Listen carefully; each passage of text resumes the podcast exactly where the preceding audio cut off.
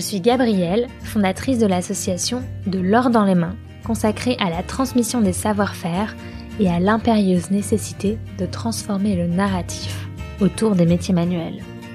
Dans ce nouveau format du podcast, nous partons à la rencontre des acteurs des savoir-faire, celles et ceux qui justement, aux côtés de nos artisans, de nos entrepreneurs, de nos producteurs, font bouger les lignes et contribuent à bouleverser l'imaginaire autour des métiers manuels. Ils sont experts, investisseurs, institutionnels, acteurs de terrain, et nous sommes allés les rencontrer pour qu'ils nous racontent leur combat pour préserver, pérenniser, réinventer, réconcilier, sauver, réhabiliter, faire aimer les savoir-faire, pour redonner leur lettre de noblesse aux métiers manuels, pour leur permettre de reprendre toute leur place au sein de la société, pour souffler du vent dans les voiles de nos manufactures, pour que de nouveau les filières artisanales soient des voies d'avenir, pour nos territoires ruraux qui souffrent de ces ateliers et manufactures qui ferment les unes après les autres, faute de repreneurs, pour ces savoir-faire constitutifs de notre patrimoine vivant qui sont en train de péricliter. Et puis, pour notre jeunesse, qui a à cœur de mettre son intelligence au service d'une société plus respectueuse de l'environnement. Parce que créer des objets à partir de ressources locales en faisant plier la matière sous ses mains est une réponse aux enjeux que nous traversons. Nous, nous en sommes convaincus. Allez, place à l'épisode.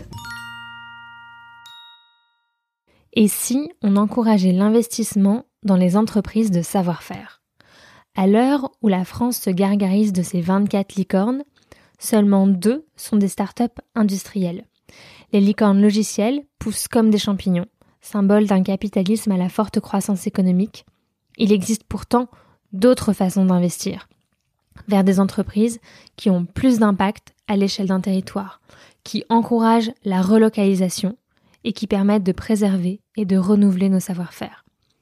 Après plusieurs années à la BPI, en charge des investissements des marques patrimoniales, Tristan de Witt fonde en 2017 le groupe Rivalen pour prendre des participations majoritaires dans des entreprises de savoir-faire comme Roger Pradier, entreprise de luminaire depuis plus de 100 ans. Aujourd'hui, Rivalen, c'est plus de 150 personnes et un chiffre d'affaires consolidé de 25 millions d'euros. Et depuis sa reprise par Rivalen en 2017, Roger Pradier a connu une croissance de près de 20%. Ça a de quoi nous convaincre d'investir dans nos savoir-faire, non? Bonjour Tristan. Bonjour Gabriel. Alors avant d'entrer dans le dur, j'aimerais que vous me racontiez un peu comment s'est construit votre lien avec l'univers des savoir-faire. Vous avez grandi auprès d'artisans?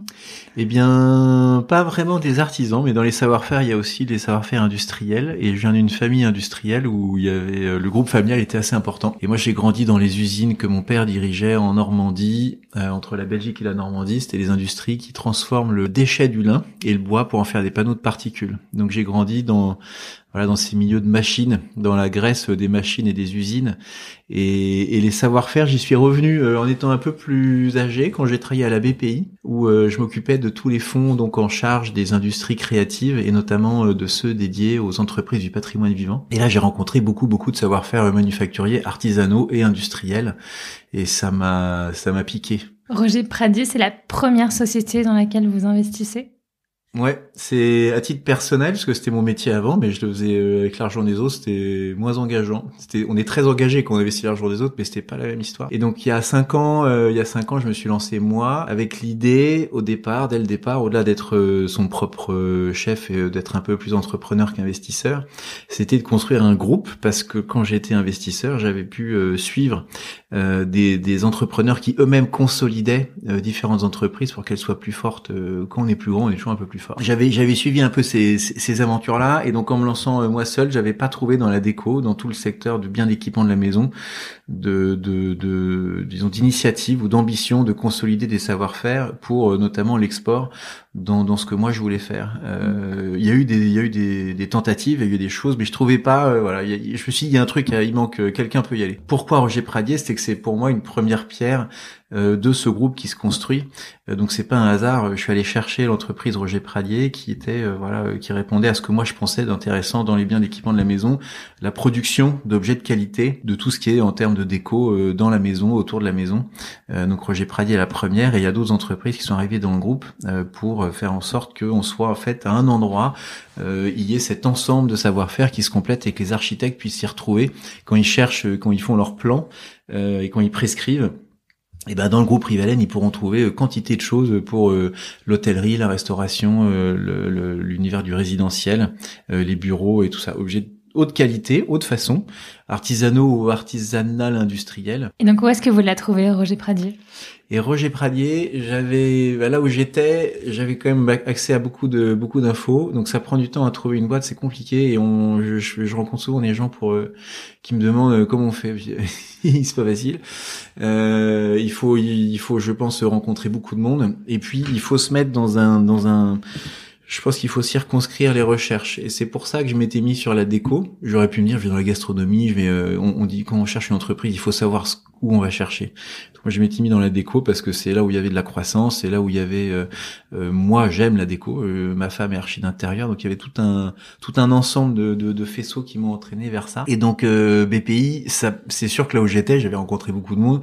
On a on a plein de fichiers, on a plein de tableaux. Donc moi, je baignais là-dedans et j'avais une certaine connaissance quand même des entreprises de ces secteurs. Et, et à plus forte raison que j'étais à titre perso dans la commission de d'attribution du label. Et donc bah, c'était fantastique parce qu'on on, rencontre tout un paquet d'entreprises, même si c'est par le biais d'un dossier de candidature, mais on voit énormément de choses. Et donc on se fait un petit peu à l'idée de ce qu'est le savoir-faire par la façon dont les sachants eux-mêmes se présentent pour démontrer la qualité de leur savoir-faire. Donc là, je sais pas, j'ai vu passer un paquet, des centaines de dossiers.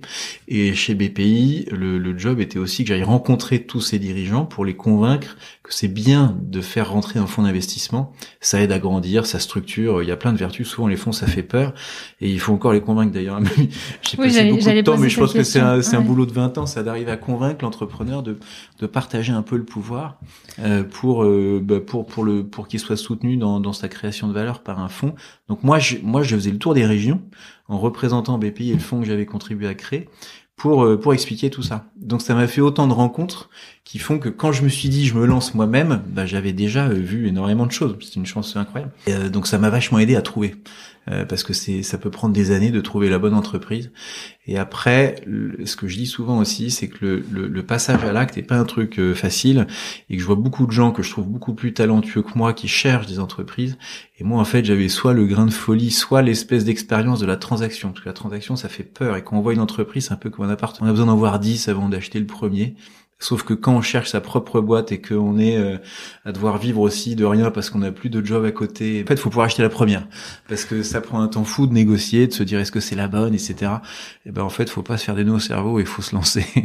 et donc Roger Pradier, vous l'a trouvé comment? Et Roger Pradier, je l'ai trouvé exactement comme ça, euh, mais enfin comme tout le monde le fait. Autant j'avais l'accès à des à plein d'informations et de rencontres, mais je me suis fait moi-même des listes euh, pour dire voilà, euh, donc euh, la déco, entreprise d'au moins 50 personnes, parce que je trouvais et je suis toujours convaincu qu'au-dessus de 50 personnes, le dirigeant qui vend dans ces entreprises de savoir-faire, le dirigeant est souvent le sachant et celui qui a créé l'entreprise ou qui en a hérité, mais c'est lui qui a le savoir-faire. Au-dessus d'une certaine taille, il n'a pas pu grandir s'il n'a pas lui-même des cadres ou des gens qui sont aussi sachants que lui et sur qui il peut se reposer. Et moi, je suis pas quelqu'un qui a le savoir-faire de la main et même l'industrie. Moi, je suis quelqu'un un peu organisé. Euh, j'ai des idées commerciales, mais je suis pas quelqu'un qui sait faire. Euh, en revanche, je suis passionné par ça. Et donc, 50 personnes, c'était une espèce de signal qui me disait euh, ok le, le, savoir il est maintenu par des personnes qui ne sont pas les cédants et donc c'est pas celui qui s'en va sinon c'est un risque énorme.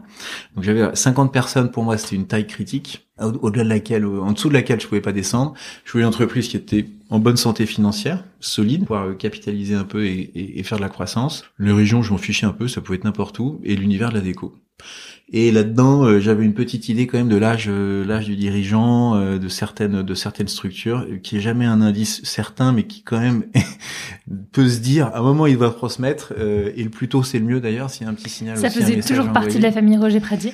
Ça avait été vendu par la famille en 2003 à quelqu'un qui l'a bien développé, qui s'appelle Christian Lombardet, et lui-même avait pile 60 ans et s'était toujours dit euh, qu'il voulait partir autour du monde en bateau euh, à 60 ans, et donc il s'était mis dans un dans l'idée de vendre. Euh, et donc j'avais rencontré d'autres personnes au moment où moi je faisais mes listes, et j'avais mis Roger Pradier comme ça en, tête de liste. J'en avais cinq, et, et j'avais entendu que Roger Pradier, bah, l'entreprise était était en vente, et donc je me suis empressé d'appeler. Voilà. Et dans quel état elle est l'entreprise? euh, quand tu arrives Eh bien, elle était en bonne santé, parce qu'on faisait 6, 6 millions et demi de chiffre d'affaires, un truc comme ça, c'était rentable. Il y avait 45-50 euh, personnes déjà, donc euh, dans, dans cette taille que je dis là. C'était une société qui était déjà assez orientée à l'export comme beaucoup de PV, mais ça faisait 10-15% du chiffre d'affaires seulement, mais dans beaucoup de pays. Donc tout à fait le voilà, entreprise typique EPV. Et euh, donc quand, quand je suis arrivé, j'ai repris moi les, les souliers du, de mon prédécesseur qui était le qui était directeur général, président de la société. Donc moi je me suis j'ai quitté mon monde financier où c'était facile quand on est financier, j'exagère un peu, mais si bah, on donne des conseils, mais en fait, on les, les assume pas vraiment parce que c'est celui qui est là tous les jours qui va faire en sorte que ça fonctionne. Donc là, en une fois, je me suis retrouvé propulsé euh, à la tête de l'entreprise et gérer 50 personnes, c'est pas du tout quelque chose que je savais faire. Mais j'avais eu toute cette expérience d'être administrateur de toutes les sociétés dans lesquelles j'investissais, toutes les rencontres, des, des situations qu'un dirigeant, enfin auquel un dirigeant est confronté. J'avais vu comment les, comment il les vit, comment il les voit venir. Est-ce qu'il les voit D'ailleurs, on les voit pas toujours venir. Comment est-ce qu'on les traite Avec qui il y a toute une expérience folle qui s'est accumulée dans des boards. On voit énormément de choses. Donc ça, ça m'a beaucoup appris à anticiper différentes choses et construire les stratégies que je voulais, euh, et notamment là euh, pour Roger Pradier. Et donc là, vous êtes le seul investisseur ou, ou Rivalen mobilise déjà d'autres investisseurs? Alors moi, je suis le, moi je suis, moi je contrôle tout ça. Moi, je suis le plus gros investisseur. Et au départ, euh, ça c'est important aussi. Je pense que c'est une clé un peu de succès. C'est quelque chose de très agréable à faire en plus, c'est que j'ai composé un petit conseil d'administration avec des sachants de plein de choses que moi je pense ne pas suffisamment savoir. Donc j'ai fait venir des amis euh, qui ont chacun des spécificités, des, des expertises. Un copain qui est droit euh, avocat en droit social, par exemple, qui est important de, de, de maîtriser dans une entreprise industrielle. Quelqu'un qui est très fort dans le branding, donc tout ce qui est construction d'images de marque. Euh, voilà, il y a quelqu'un qui est plus dans le monde de l'industrie, quelqu'un qui est aussi dans l'investissement, tout plein de compétences. Donc je les ai fait venir au départ et je leur ai dit venez au board, mais mettez aussi un peu d'argent. Et c'est très symbolique parfois, mais c'était juste, c'était pas nécessaire pour racheter les entreprises. Mais moi, c'était important les avoir avec moi et pas que pour faire des dîners. J'ai encore dit ça à quelqu'un avec qui je déjeunais. Voilà, je voulais pas euh, des gens avec qui on a des discussions. Euh, je voulais qu'ils mouillent un peu leur chemise quand même et qu'ils croient dans le truc.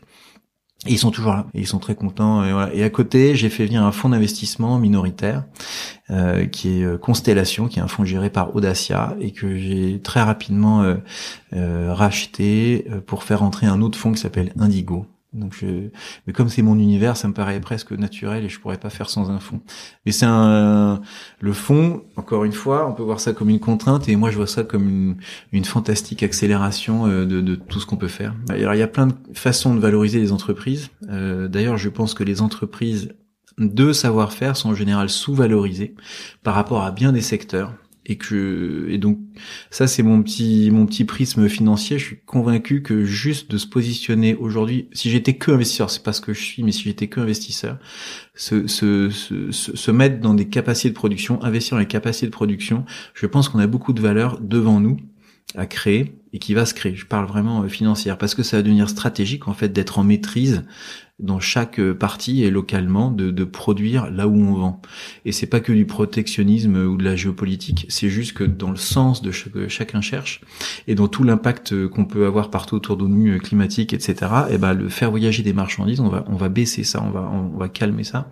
Et donc d'avoir la production de qualité à côté de là où on consomme, c'est une des clés de réussite du monde de demain. Donc je pense que c'est une excellente classe d'actifs si on se place que là-dessus et que c'est très sous-valorisé parce qu'aujourd'hui on rachète une entreprise peut-être une fois son chiffre d'affaires. En vrai, ça se valorise en temps, en termes de, de multiples d'un résultat. Mais je fais, je fais par opposition à des startups qui se valorisent en fonction des multiples de chiffre d'affaires et qui parfois vont à 3, 4, 5 fois un chiffre d'affaires alors même qu'elles perdent de l'argent. C'est quand même, c'est quand même, c'est quand même fou. Euh, c'est des valeurs stratégiques, mais c'est quand même fou.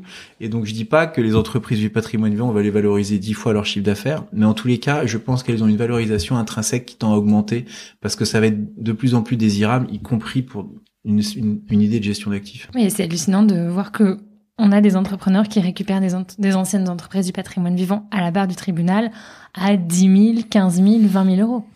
Euh, c'est vrai, c'est vrai que ça peut paraître. Alors là aussi, ça peut paraître aberrant, mais ces chiffres-là, ils ont, ils ont pas beaucoup de sens non plus, que quand on les rachète à zéro, Il bien souvent, c'est qu'on est venu voir le juge du tribunal de commerce et qu'on lui a dit, moi, je vais mettre euh, 3 millions derrière. Mm. Euh, et c'est vrai que bien souvent, on les voit jamais arriver ces sous.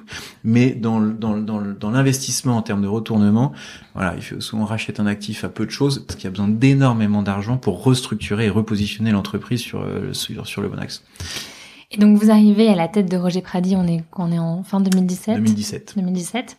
Comment est-ce qu'on dépoussière une vieille dame comme celle-ci? Est-ce qu'il y a un cadenas d'étapes? Alors, je ne sais pas si une recette miracle, mais c'est sûr que le marketing et le digital, euh, je pense que c'est une voilà, c'est une très belle perspective pour toutes ces entreprises là. Euh, bien souvent, le dirigeant de ces entreprises, dans ces tailles dont on est en train de parler, eh ben c'est quelqu'un qui est dans les ateliers, qui est passionné par ce qu'il fait, ce qui fait toute la qualité d'ailleurs de ce qu'il fabrique, c'est parce qu'il aime ce qu'il fait, il est passionné. Mais on n'a pas tous un cerveau avec 20 000 compétences, et donc euh, ils sont plus ingénieurs et fabricants que euh, marketeux et commerciaux. Euh, et donc d'arriver à mettre une phase marketing et de création, y compris dans les dans l'ADN de marque, hein, restructurer un peu l'ADN de marque, écrire les bons messages, s'adresser à sa cible. Euh, oui, ça c'est une des clés de, de réussite de ces de ces mmh. sociétés-là. Donc Roger Pradier, elle était déjà quand même dans un. Moi, j'ai fait que, que révéler un certain nombre de choses qui étaient enclenchées avant. Euh, c'est ce qui m'intéressait aussi. C'est mon prédécesseur. Il avait mis beaucoup de beaucoup de temps et d'ardeur à, à, à étoffer le portefeuille de produits avec des choses très contemporaines. Il n'avait pas complètement euh, passé le crible euh, sur euh, le, les codes marketing justement. Donc c'est ce qu'on a fait et Laetitia, femme, elle a beaucoup participé à ça. Elle est archi d'intérieur, designer, elle a un regard produit qui, qui, qui, est excellent et qui a permis en fait en, travaillant les shootings photos, l'ADN de marque en deux trois catalogues parce que c'est dans les catalogues qu'on révèle en fait ce qu'est une marque beaucoup et dans ce qu'on exprime sur les réseaux sociaux. Mais les réseaux sociaux n'existaient pas et les catalogues méritaient euh, un shooting photo à 100%, refaire tous les univers produits, etc. On a passé mmh. trois ans à faire ça, c'était vachement long parce qu'il y a des collections qui sont pléthoriques et donc ça prend énormément de temps et c'est de l'investissement aussi de, de, refaire tout ça. Et je pense qu'en trois ans, on, on a révélé par l'image beaucoup ce qu'est réellement cette marque. Et ça peut paraître idiot, mais si on n'avait pas fait ça, personne, on, on se rend pas compte. Donc d'avoir une image cohérente avec la qualité de ce qu'on fait, c'est une des clés, c'est une des clés de la réussite. Mais c'est tellement subjectif que évidemment il n'y a pas de recette euh, là-dessus. Non, mais ça me fait penser à Toile de Mayenne qui a été rachetée en 2018 par Jérôme Coisnon, qui s'est associé à Clotilde Boutrol, qui est la directrice artistique et qui a donné vraiment un nouveau souffle à Toile de Mayenne pour qu'elle explose. Et c'est vrai qu'on est quand même dans un dans un monde de, de l'image et et où savoir-faire doivent être vraiment tout le temps entre innover. adéquation parfaite. Et on se pose tout le temps, on se fait des nos cerveaux pour savoir est-ce qu'on est dans le juste, est-ce que voilà. Et donc euh, ça c'est ça c'est important, très important à travailler. Et quelle, quelle place pour l'innovation dans dans une, une, entreprise comme Roger Pradier? Bah, Elle est elle est très forte. Elle est de deux aspects. Il y a de l'innovation technologique Roger Pradier, c'est le monde de la lumière. Il y a tout le travail de la LED euh, qui est important, du flux lumineux. Comment est-ce qu'on l'oriente? Comment est-ce qu'on optimise ça? Euh, Donc là, il y a une, il y a une innovation euh, permanente avec un bureau d'études où maintenant ils sont cinq personnes plus un directeur artistique qui lui fait l'innovation vraiment produit, même s'il intervient beaucoup dans les parties techniques parce qu'il connaît ça très bien. Mais le dessin, c'est lui. Donc on a et on a un troisième, on a un troisième levier qui est l'édition de designers externes qu'on choisit avec Stéphane euh, qui est le directeur artistique, et on a on, a créé au sein du groupe un petit comité créatif où il y a la personne dont je parlais tout à l'heure, qui est Antoine Ricardou, qui lui tout spécialiste de branding et aussi produit. Donc il y a Antoine, Laetitia, mon épouse, Stéphane, notre directeur artistique, et moi, et maintenant le directeur commercial du groupe. Et les cinq qu'on est, on se voit trois, quatre fois par an. Et pour euh, voilà, on passe une demi-journée à regarder euh, tous les dessins que Stéphane le DA propose pour l'enrichir de tout un paquet de réflexions, de pistes euh, pour essayer d'avoir la chose la plus créative et esthétique possible. Donc ça, c'est un, une recherche permanente de, de, de, de, choses nouvelles pour répondre à des, à des besoins qu'il peut y avoir euh, chez nos clients. Et vous avez ouvert de nouveaux marchés? Et on a ouvert quelques nouveaux marchés. Alors on s'est penché, euh, il y, avait beaucoup d'exports, donc ce qu'il fallait faire, c'est plus structurer les, les, premières portes qui avaient été ouvertes dans un paquet de pays. Euh, quand on fait une vente à un endroit, euh, auquel pays il est ouvert, mais derrière, euh, faut, faut envoyer un peu du monde, euh, faut investir. Donc on, on se concentre sur l'Europe aujourd'hui, tout ce qui est zone euro. Moi j'aime bien dire que la zone euro est notre terrain de jeu. Faut, c'est plus la France, ça n'a pas vraiment de sens pour une PME comme nous de réfléchir que sur le terrain français. Mais la zone euro, c'est une zone très facile à, à, à défricher, même monnaie, tout ça c'est très simple. même si l'éloignement et les langues font que c'est pas si simple, mais mais mais voilà, zone euro. Et puis on est allé ouvrir une filiale aux États-Unis euh, qui est un gros marché de la déco. Euh, j'ai préféré aller d'abord vers les États-Unis plutôt que la Chine, où l'univers juridique est voilà que je maîtrise moins. Euh, donc les US c'est plus straight. Et donc on a créé une société de distribution. On a passé tous nos luminaires en normes UL.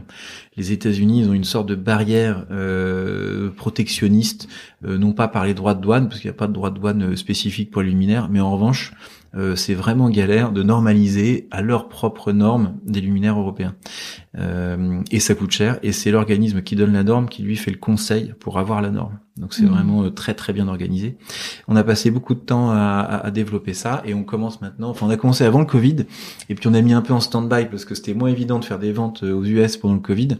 Et là, on a refait un salon à New York en novembre et c'était assez prometteur. Donc là, on commence à, on va commencer à pouvoir récupérer un peu les fruits de l'investissement de long terme qui était beaucoup de temps passé par les équipes euh, pour que, bah, pour que ça remplisse toutes ces promesses du marché fou américain. Donc six ans après, c'est une reprise qui est quand même fructueuse et ça donne un peu envie de parier sur euh, les entreprises du patrimoine. Ah bah, j'espère que ça donne envie. En tous les cas, moi, je continue d'avoir énormément envie. La croissance était belle. Je pense qu'on a bénéficié aussi de tout l'effet Covid qui, malgré tout, des entreprises de la déco, on a tous plutôt bien marché. Euh, donc ça, c'est un coup de bol parce que franchement. Et pas que la déco, hein, nous, toutes les manufactures artisanales qu'on va voir, nous le dit, la voilerie, euh, la charpente. Tout est bon. Bah tant mieux. Et bah tant mieux. Mais je pense que fabriquer local, il y a vraiment cet axe qui est structurel que le Covid a fait accélérer et en plus, la déco, ben, on avait ce petit côté, euh, on va plus au resto et tout, euh, on consomme un peu de déco pour chez soi. Et le fait qu'on repense sa maison aussi, malgré tout, ses habitudes de vie dans l'habitat, euh, évidemment, a des impacts positifs sur nous. Donc la société, elle a fait x2 depuis qu'il est reprise en 5 ans, ce qui est pas mal. Est-ce que vous intégrez une dimension impact dans, dans, vos, dans votre boîte? Qu'il soit impact territorial, parce que, faut le rappeler, Roger Pradier est dans la région centre. Ouais. À à Châteauroux. À Châteauroux. Dans J'imagine qu'il y a des emplois, ça crée des emplois. Bah c'est c'est une entreprise qui est assez assez visible et on alors on travaille effectivement tout ce qui impact d'une façon large. Euh, donc pour tout ce qui est emploi par exemple la marque employeur, mais on a déjà cette, cette cette espèce de notoriété dans la région qui fait qu'on est on est vraiment visible. Ça c'est ça c'est bien. Et euh, l'impact on alors c'est un gros chantier. Ça fait euh, ça fait presque deux ans qu'on travaille sur le sujet pour révéler en fait et c'est un travail que je fais en parallèle avec les entreprises du patrimoine vivant et l'association nationale des EPV, qui est un petit peu derrière. J'avais commencé un peu avant avec le groupe, où euh, tout ce qui est RSE et qui doit se révéler dans euh, Rivalen devient une entreprise à mission euh, en mois de mars. Donc, avant de devenir une entreprise à mission, on peut dire c'est facile, on met ça dans les statuts. En vrai, ça demande ça demande énormément de travail de fond. Et on a fait participer les 150 personnes du groupe pour la rédaction et qu'est-ce que c'est que Rivalen, pourquoi euh, et pourquoi est-ce que c'est une entreprise à mission? Qu'est-ce qu'elle doit faire? C'est quoi ses objectifs, son impact et tout ça? Donc c'est passionnant. Donc ce boulot-là, on l'a mûri pendant quelques mois et puis ça fait un an vraiment qu'on travaille avec tout le monde pour faire euh, voilà pour passer dans les statuts entreprise à mission euh, en mars. Et hum, c'est lié à la construction du groupe en fait, mais ce n'est qu'un moyen. C'est pas péjoratif de le dire au réducteur, mais de, de le révéler parce qu'en vrai, ces entreprises qui m'intéressent, c'est beaucoup des EPV. Elles sont une réponse à toute cette recherche d'impact qu'on entend partout, parce qu'elles sont les premières à être ancrées dans leur territoire, un peu ce qu'on se dit là. Euh, le fait que Pradier soit à Châteauroux et dans l'Indre depuis toujours, euh, quelle est cette notoriété de fait parce qu'elle fait des choses de qualité, et eh ben dans les EPV on va retrouver ça partout. Euh, donc son impact sur son bah, sur les parties prenantes du territoire et, et quand même sur la biodiversité ou, ou sur l'ensemble de tous les impacts climatiques. À partir du moment où on est on, on fabrique des objets de qualité de très longue durée, on est anti fast fashion, on est à l'opposé de ça, c'est certain. Et moi, je me manque vachement là-dedans. Pas la fast fashion, les quatre collections par an, euh, surtout pas. Et de, de, de, faire voyager le moins possible euh, les matériaux. Donc quand on répond déjà à ça, parce que c'est le business model depuis des générations et des générations, on est dans cette problématique du jour qu'on appelle l'impact. Mais nous, euh, les EPV, ça fait ça fait 200 ans qu'on fait ça. Il y a une exigence d'impact quand on veut avoir le label EPV Alors c'est assez récent. Euh, dans, dans des dernières, euh, des derniers décrets, euh, ils ont mis tout ce qui était RSE. Euh, donc il y a une phrase euh, qui permet en fait euh, de remplir un des critères du label si on est engagé dans une démarche RSE. Et, et justement, ce qui est intéressant à faire aujourd'hui, c'est de, de, préciser ces attentes RSE qu'on peut avoir quand on octroie le label. C'est-à-dire qu'on dit qu'il faut que les entreprises soient dans une démarche et petit à petit, donc il y a toute une notion de progrès toujours de toute façon dans la RSE, et c'est dire bah oui, on, en, on est où et où est-ce qu'on a envie d'aller. Et c'est pas forcément un problème d'avoir même pas démarré le sujet tant qu'on est dans une ambition de progression.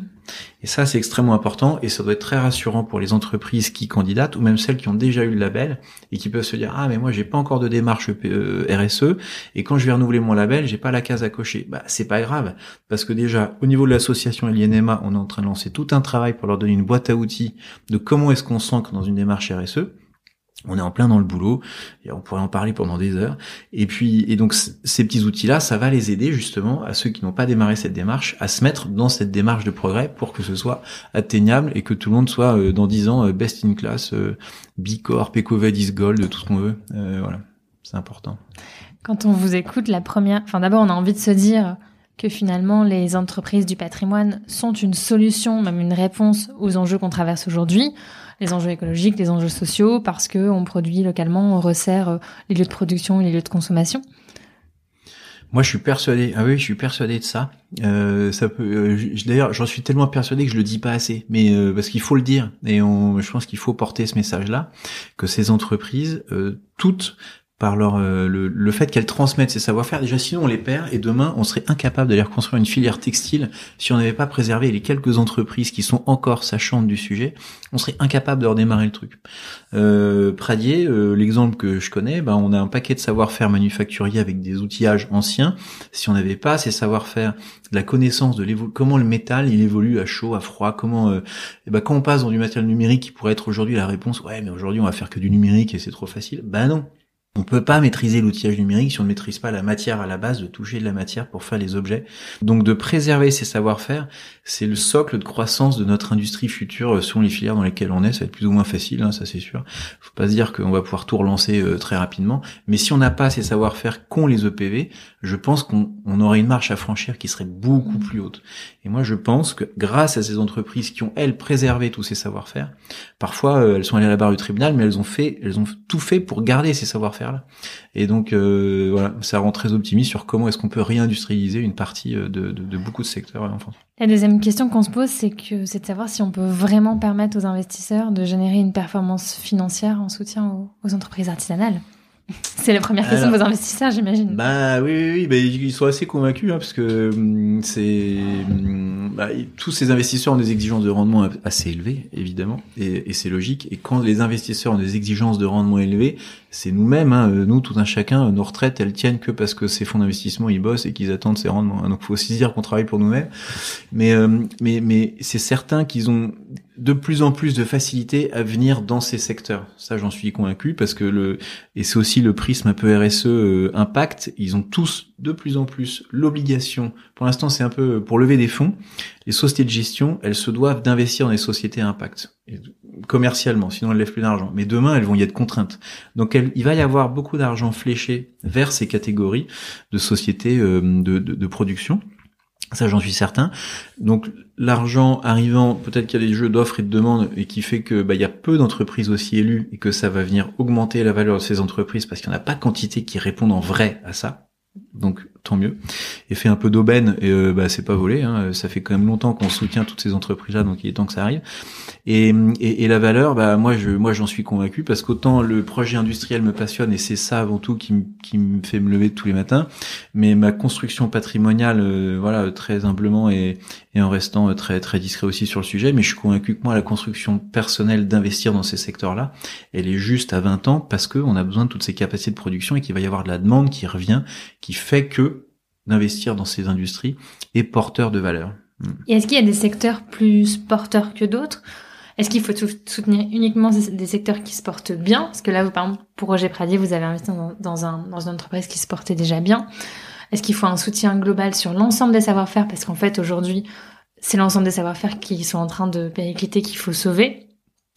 Euh, même si certains sont moins rentables que d'autres, on, a besoin de cet ensemble. Ou à quel moment est-ce qu'on peut se dire qu'il y a plus de potentiel et il faut renoncer à, à en perdre certains? Bah, je je sais pas si c'est les secteurs dans dans l'éclairage qui est mon secteur aujourd'hui euh, un, peu prépondérant dans le groupe. Il y a des entreprises d'éclairage qui vont pas bien du tout. Euh, le secteur globalement se porte bien, mais on peut aller plus ou moins bien dans un secteur qui va plus ou moins bien. Il y a des entreprises qui marchent très bien dans des secteurs sinistrés parce qu'ils ont trouvé la bonne porte pour aller vendre un différentiel de valeur que les autres n'ont pas et ils sont en train de prendre tout le marché. Donc l'idée, c'est difficile de répondre à cette question parce que ce serait trop facile de dire on, on flèche tout. Je pense qu'on peut pas se disperser. Euh, donc il faut quand même choisir des filières. Si l'objectif est plus la question euh, industriellement, comment est-ce qu'on fait Bah oui, il faut choisir parce que les pouvoirs publics ils peuvent pas tout faire euh, et même les investisseurs ils peuvent pas tout faire. Donc vaut mieux aller dans certaines catégories et trouver dans les secteurs qui vont peut-être moins bien, mais s'il y a de, s'il y a du socle de qu'on identifie euh, industriel qui est bon, mais juste le, le, soit le time to market est pas bon, soit ils ont pas, euh, ils, adressent pas le bon marché, il faut aller l'appréhender autrement, mais le savoir-faire est quand même de qualité et permet de faire quelque chose. En fait, c'est dans la stratégie, sur la construction stratégie de chaque entreprise où, où, il y a plein de choses à faire. pas facile. la réponse est pas très claire. Et donc, chez Rivalen, il y a Roger Pradier, mais il y a quoi, il y a quoi d'autre? Il y a une entreprise qui n'est pas EPV, qui est Origine France Garantie, qui s'appelle Securlit, et euh, Securlit, on fabrique des, des luminaires pour le, le, monde des logements sociaux, tout l'univers carcéral, tous les lieux qui reçoivent du public à très fort trafic, où il y a des chocs euh, potentiels parce qu'il y a beaucoup de monde et donc c'est une société qui est spécialiste dans la fabrication de luminaires anti-choc, anti-vandalisme, donc une Pradier est très fort dans l'univers de, de, du monde humide, j'ai envie de dire. Euh, donc les indices de protection contre le, bah, c'est l'étanchéité, la clé du sujet, euh, et la résistance des matériaux contre la corrosion. Et Securlit est très fort contre les chocs. Et donc dès qu'il y a des lieux avec euh, intensité de trafic, c'est une réponse. Donc les deux sont dans des niches de marché. C'est l'éclairage, mais des niches très distinctes du marché. Et Securlit, ce qui m'intéressait particulièrement, c'est que c'est une des très rares entreprises en France et même en Europe, à fabriquer elle-même ses platines LED. Donc l'électronique aujourd'hui qui fait 90% du marché de l'éclairage, elle, elle maîtrise quasiment la totalité de, de ce créneau-là. Et elle assemble un luminaire autour de cette technique sur laquelle elle est très forte de, de, la LED. Donc anti-vandalisme, on est très fort. Et la maîtrise de l'éclairage, on est aussi assez fort. Et la LED, donc c'est, c'est une grande machine imprimée hein, qui vient qui vient en fait mettre des, des puces. Les LED, c'est des petites puces sur des circuits euh, comme des circuits électroniques. Et les puces, malheureusement, encore aujourd'hui, on les achète qu'en Asie. Mais sinon, tout le reste de ce qu'on fait euh, est fait en France. Donc cette, cette société, on est 99% de notre valeur ajoutée vient de France. C'est un de vos critères de sélection quand vous voulez investir dans une boîte. Est-ce que, enfin, d'ailleurs, quels sont vos critères? Est-ce que c'est l'expertise, le potentiel de la marque, les équipes, le chiffre d'affaires, le potentiel d'export? Eh ben, j'aime bien qu'on soit chaque entreprise ait une notoriété forte et soit sur une niche de marché bien bien précise.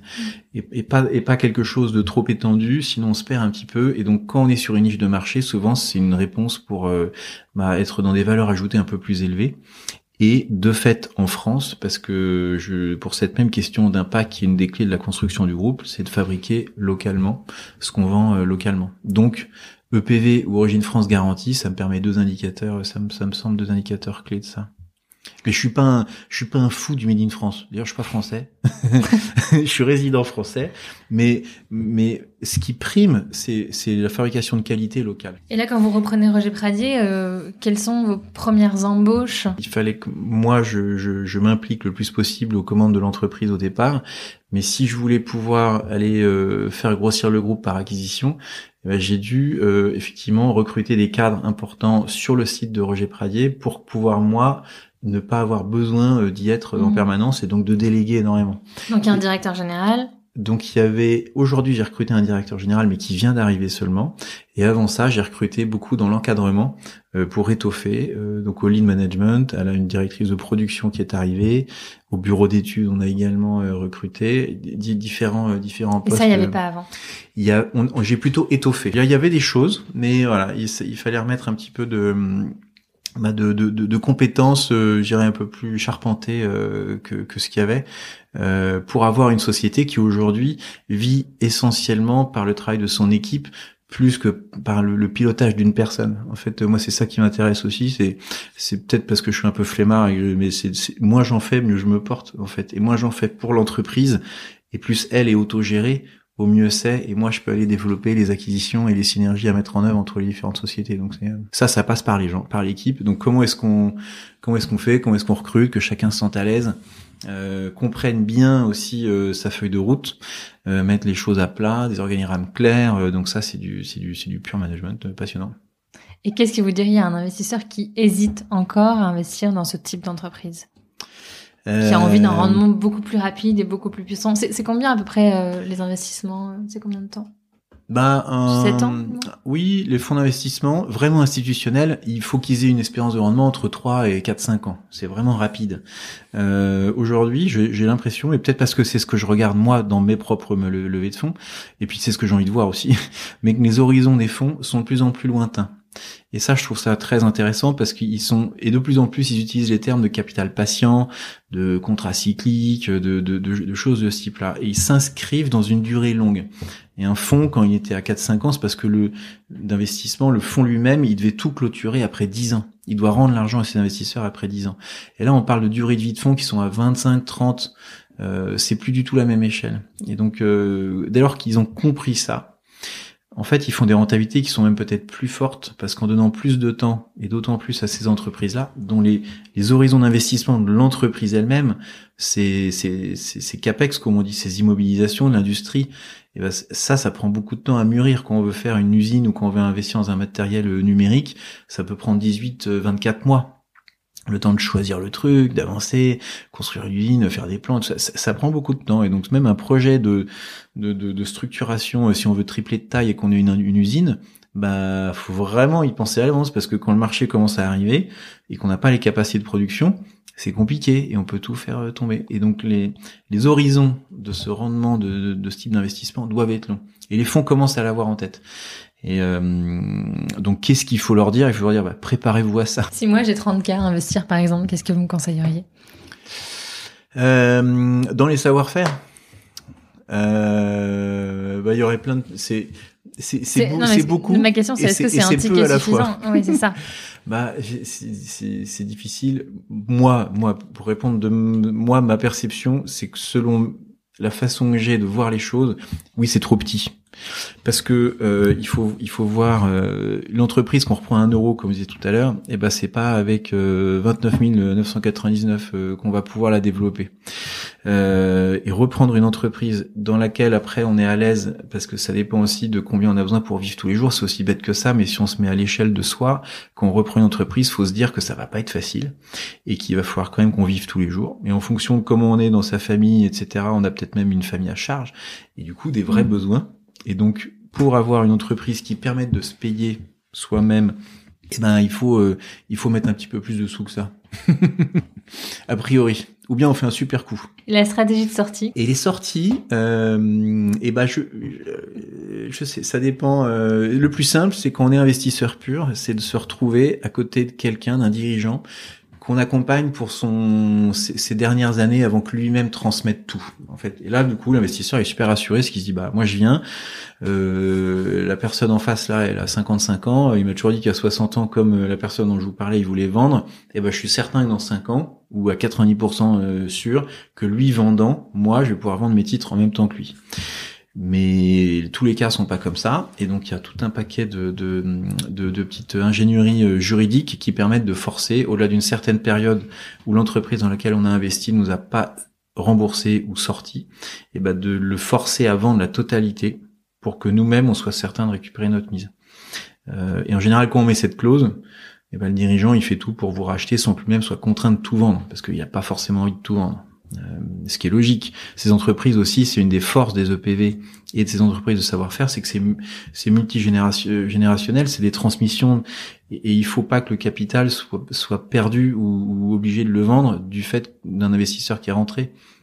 Donc quand moi j'étais investisseur, on, on, organisait beaucoup les choses pour que la famille qu'on accompagne puisse avoir la main sur notre sortie qu'on fasse notre mmh. rendement attendu, parce que c'est logique qu'un quelqu'un qui prend des risques soit rémunéré, et ça se passe jamais autrement, y compris quand j'ai des fonds publics.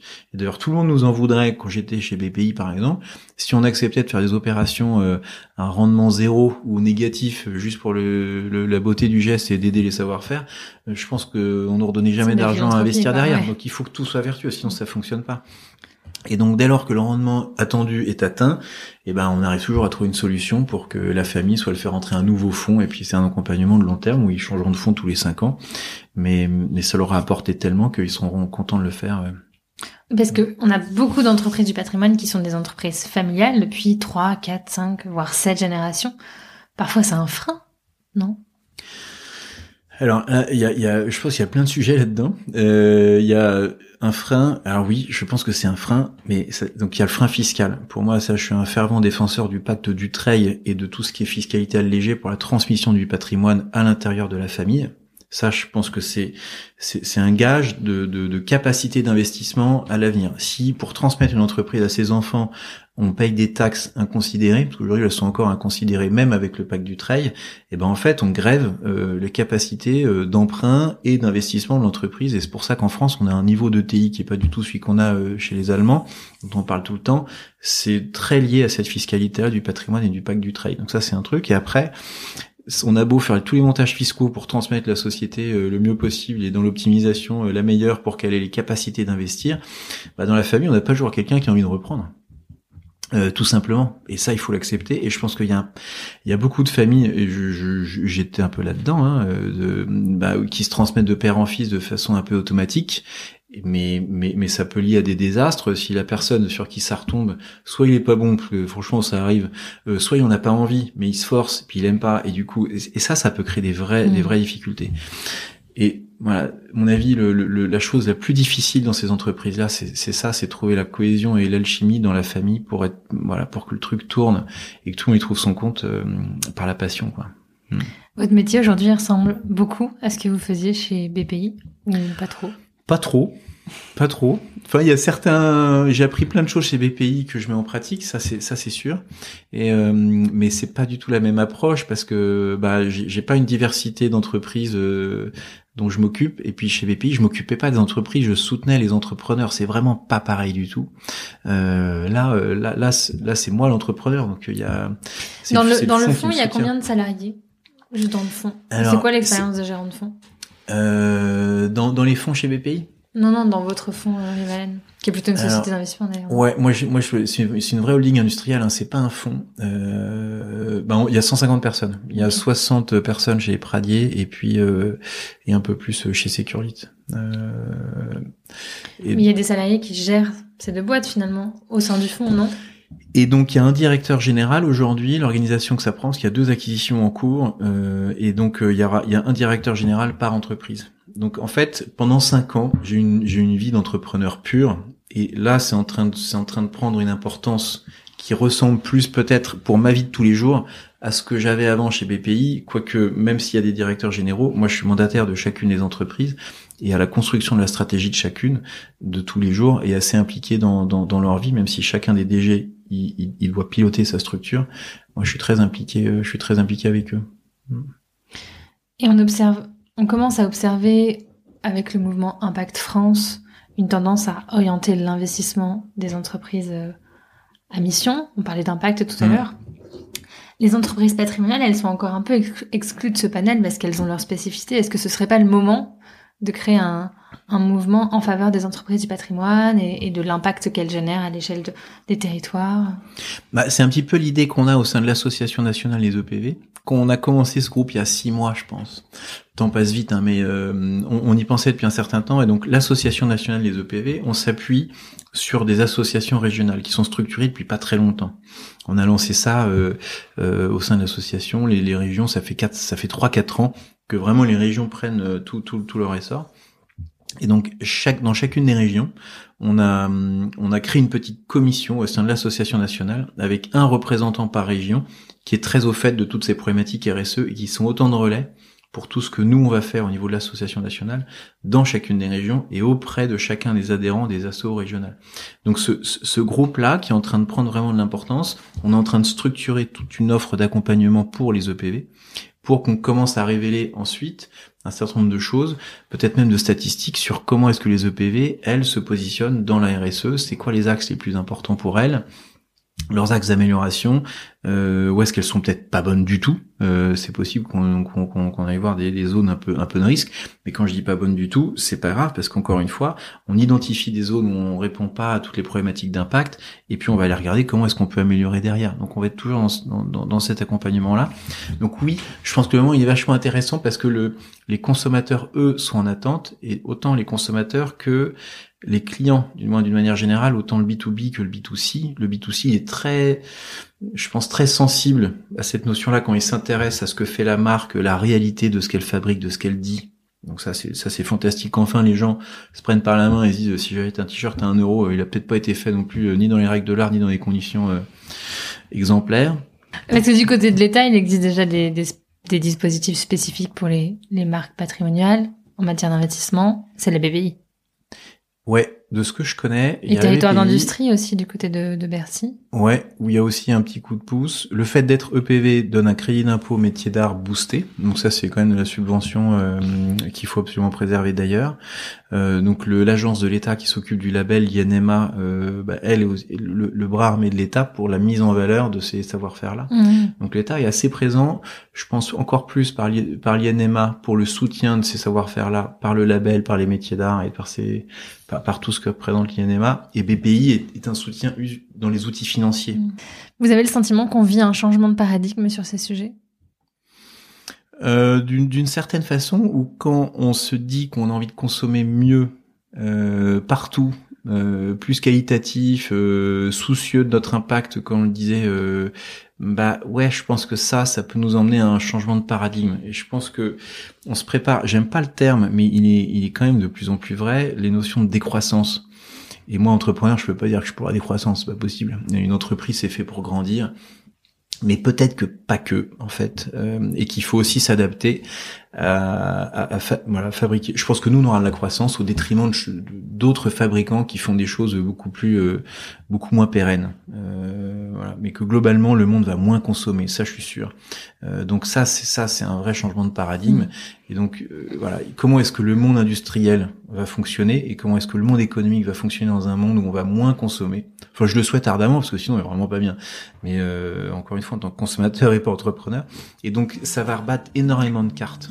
Finalement, euh, c'est ça votre, votre grand rêve pour les entreprises artisanales consommer moins pour qu'elles prennent, elles reprennent leur place. Ouais.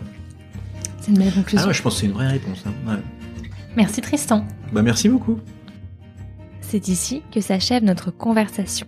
C'était un épisode de l'or dans les mains de notre saison consacrée à ceux qui font bouger les lignes en matière de savoir-faire. Je remercie du fond du cœur Malogany pour le montage et Oscar Meurer pour la musique l'association De l'or dans les mains a pour mission de soutenir la transmission des savoir-faire et changer le regard sur nos métiers manuels. Vous pouvez nous suivre sur Instagram, sur Facebook et sur LinkedIn et sur notre site internet delordanslesmains.com. Vous pouvez également nous soutenir en devenant adhérent et vous abonner à notre newsletter pour ne rien rater de nos actions. À bientôt!